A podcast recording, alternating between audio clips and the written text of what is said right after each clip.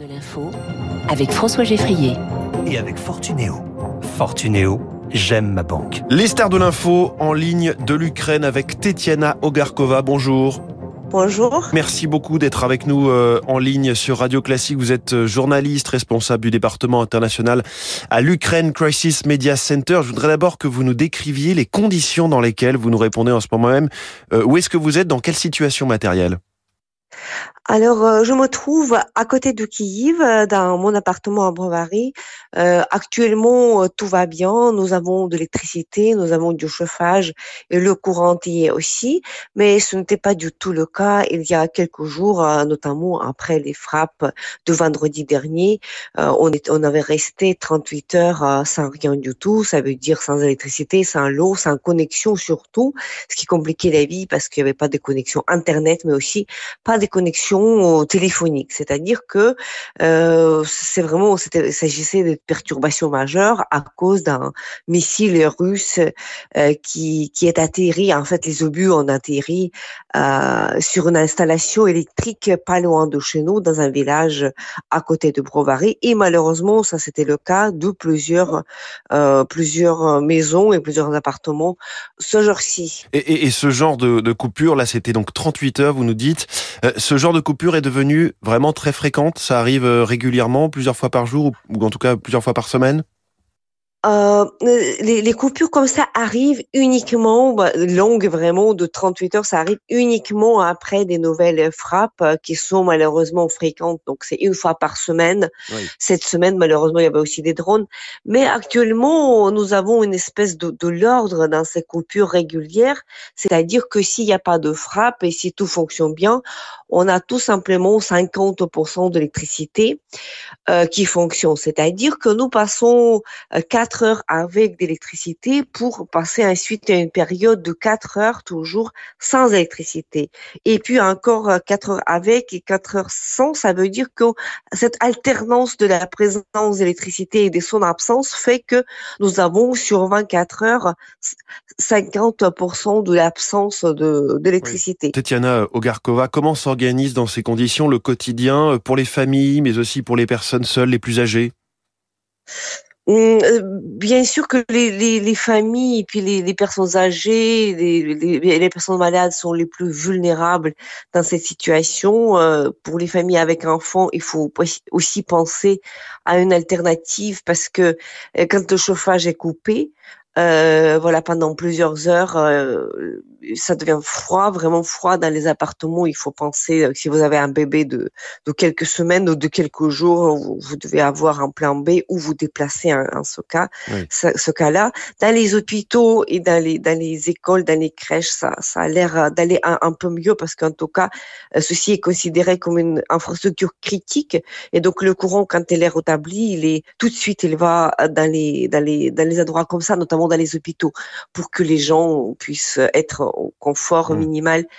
Euh, pendant voilà après les frappes mais c'est vrai que euh, il y a beaucoup de, de centraides aussi qui qui qui existent euh, dans la société par exemple rien que regarder comment de quoi ont l'air nos ascenseurs dans les ascenseurs qui risque d'être arrêté hein, en fait après après les frappes. Donc il y a tout il y a maintenant un kit un kit d'urgence qui qui ouais. contient un peu d'eau un peu de de médicaments un peu de nourriture une chaise aussi ce qui ce qui peut être pratique pour les personnes âgées. Une chaise dans Et tous les ascenseurs un... Euh, d'Ukraine oui et le plus difficile euh, avec ces coupures c'est c'est J'imagine que c'est pas forcément l'éclairage, puisqu'il peut y avoir euh, des lampes de poche, les portables ou peut-être des bougies. Est-ce que c'est c'est le chauffage? Est-ce que c'est l'eau?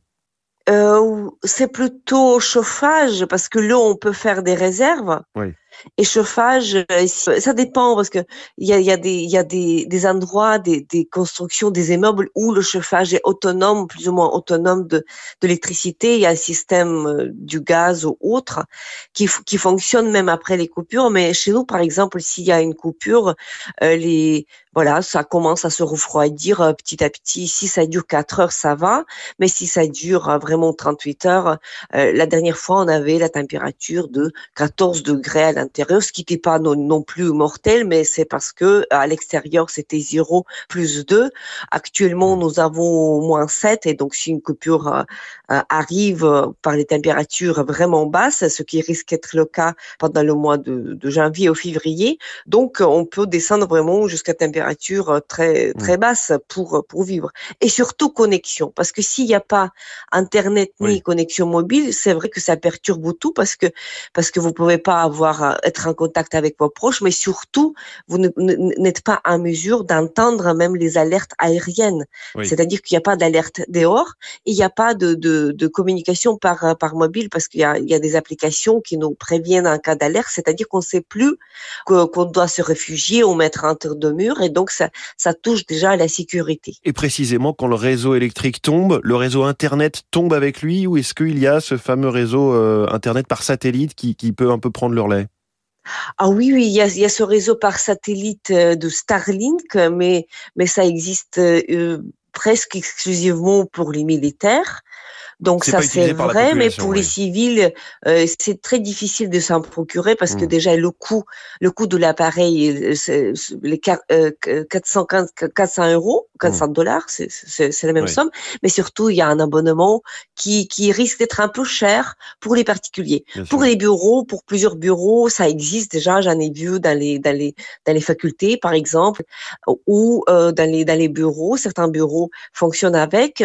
Mais pour des particuliers à la maison, c'est carrément impossible. Et c'est vrai que euh, lors de frappe, vous restez à la maison, vous vous déplacez pas. Et donc après, s'il y a une coupure longue, après, vous pouvez pas avoir des, rien que des nouvelles. Et donc la solution, ça peut paraître paradoxal, mais c'est la radio. Tout le monde se mit à écouter la radio. La radio, on peut l'écouter même avec un téléphone portable. Euh, donc il n'y a pas, pas besoin d'avoir euh, vraiment vous qui, une radio, êtes, vous qui êtes journaliste, Tetiana Ogarkova, quand vous avez des coupures d'internet comme ça, vous, vous, réussissez quand même à, à nous informer euh, en France, en Europe. Euh, grâce à vous, on est, on est informé. Comment est-ce que vous réussissez à faire ce travail au quotidien?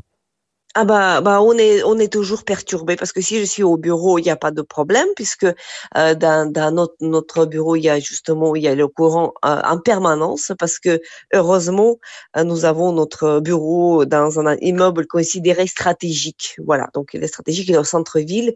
C'est le musée c'est la maison ukrainienne et donc il, est, il a le courant tout le temps. Mais si je suis à la maison suite à des frappes donc je suis comme tout le monde. Mmh. on souffre des mêmes coupures et bien sûr il n'y a pas de connexion et tout est c'est-à-dire que le travail qu'on effectue, même s'il s'agit d'un simple texte, c'est impossible de l'envoyer avant que le courant n'apparaisse. Donc tout simplement, euh, tout est perturbé, on est en retard avec tout. On, arrive à la période euh, des fêtes qui est en décalé en Ukraine, je crois, car vous fêtez le, le Nouvel An, puis Noël seulement euh, le 7 janvier, c'est ça? Oui, c'est ça, mais là maintenant il y a une réforme en cours et donc maintenant on va passer progressivement, pas encore cette année, mais peut-être après, hmm. au calendrier euh, européen et on va avoir le Noël le 24 euh, décembre. Mais cette année, cette année, je crois que c'est partagé. Il y a une moitié à peu près des Ukrainiens qui vont fêter Noël avec euh, les Européens, puis hmm. les autres qui vont continuer par tradition de le faire le 7 janvier, mais le Nouvel An c'est toujours le 31 décembre. Et à quoi ressemble habituellement cette période en Ukraine? Est-ce qu'on se retrouve d'habitude en famille? Est-ce qu'on voyage? Et comment euh, tout cela va se passer cette année? Euh, pour nous, euh, en fait, le, la fête de Nouvel An est plus importante. C'est le moment qui ressemble beaucoup au Noël en France. C'est le moment où la famille euh, se ressemble autour d'une table avec le sapin de Noël, avec des cadeaux, euh, avec voilà les enfants, avec voilà, plusieurs générations ensemble. Tout ceci est très traditionnel en Ukraine. Cette année, ça sera la même la même situation, sauf que bien sûr, on va prendre en, compte les horaires de, de coupure d'électricité et puis se, se mieux préparer en fait pour pouvoir quand même passer ce moment au calme, c'est-à-dire en, termes d'éclairage. Euh, après, il y a des, dans les maisons particulières, il y a euh, une possibilité d'avoir un générateur, ce, ce, qui permet de passer euh, un moment plus agréable. Donc les gens sans doute vont se déplacer plus euh, dans les villages. Euh, voilà, s'il y a un choix, voilà, où fêter le Nouvel An. Il y a même, il y aura un sapin de Noël au centre de Kiev, malgré euh, malgré voilà tout ce qui se passe, et même avec éclairage. Voilà, donc il était instauré hier. nous avons vu cette vidéo. Un Noël presque normal, si je vous comprends bien. Euh, presque normal, oui, mais euh, bien sûr dans l'obscurité pour plusieurs, c'est imprévisible. On ne sait jamais en fait euh, est-ce que on va avoir de la lumière ou pas. Mais ce que nous conseillent les psychologues aussi, ils conseillent de pas renoncer des traditions, d'offrir des cadeaux, même des petits cadeaux pas chers, parce que c'est vrai qu'on contribue beaucoup pour soutenir notre armée tous.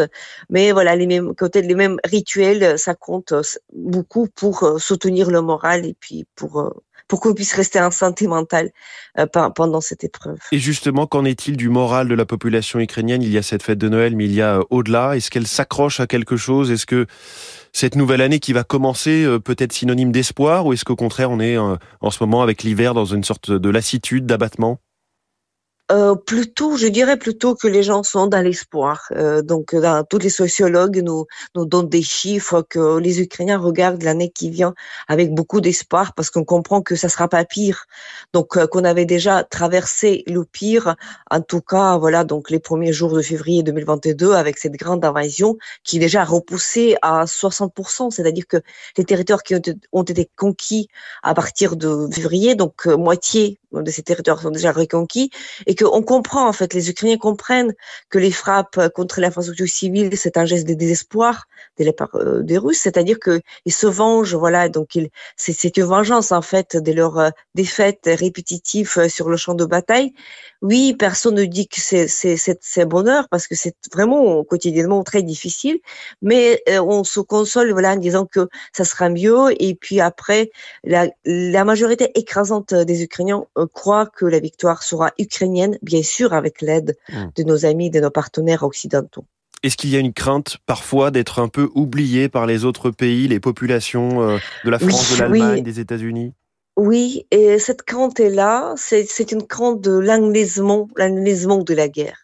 Puisque les Ukrainiens regrettent beaucoup la vitesse avec laquelle arrive l'aide, euh, tout ce qui paraît être très efficace et très rapide en Europe nous paraît très lent puisqu'on a besoin de, de, tanks, de chars, on a besoin de plus de, de systèmes de défense aérienne, on a besoin d'avions aussi. C'était promis, c'était discuté, mais après ça arrive pas. Donc euh, on sait qu'on gagne, gagne en perdant le temps, on perd, on perd les chances d'emporter vite et après chaque jour il apporte des souffrances sans nom à des, des gens qui perdent quelqu'un de leur famille, mais aussi des souffrances quotidiennes pour euh, pour l'ensemble de la population.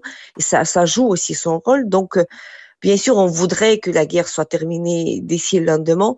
Et donc, on, a, on a cette peur qu'on soit pas oublié, mais que ça, qu'il y a quand même euh, pas suffisamment de fermeté de la part de l'Europe et des États-Unis de, de, finir vite avec euh, la Russie. On, on, on refuse de, de, de, comprendre pourquoi euh, une alliance de 50 pays, hum, donc autour de l'Ukraine, est mmh. incapable de voilà de mettre suffisamment d'armements du côté de l'Ukraine pour euh, terminer cette guerre d'une manière rapide.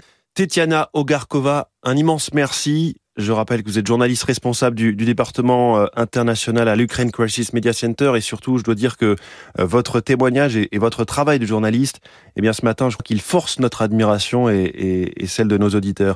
Un grand merci d'avoir été ce matin euh, la star de l'info avec nous sur Radio.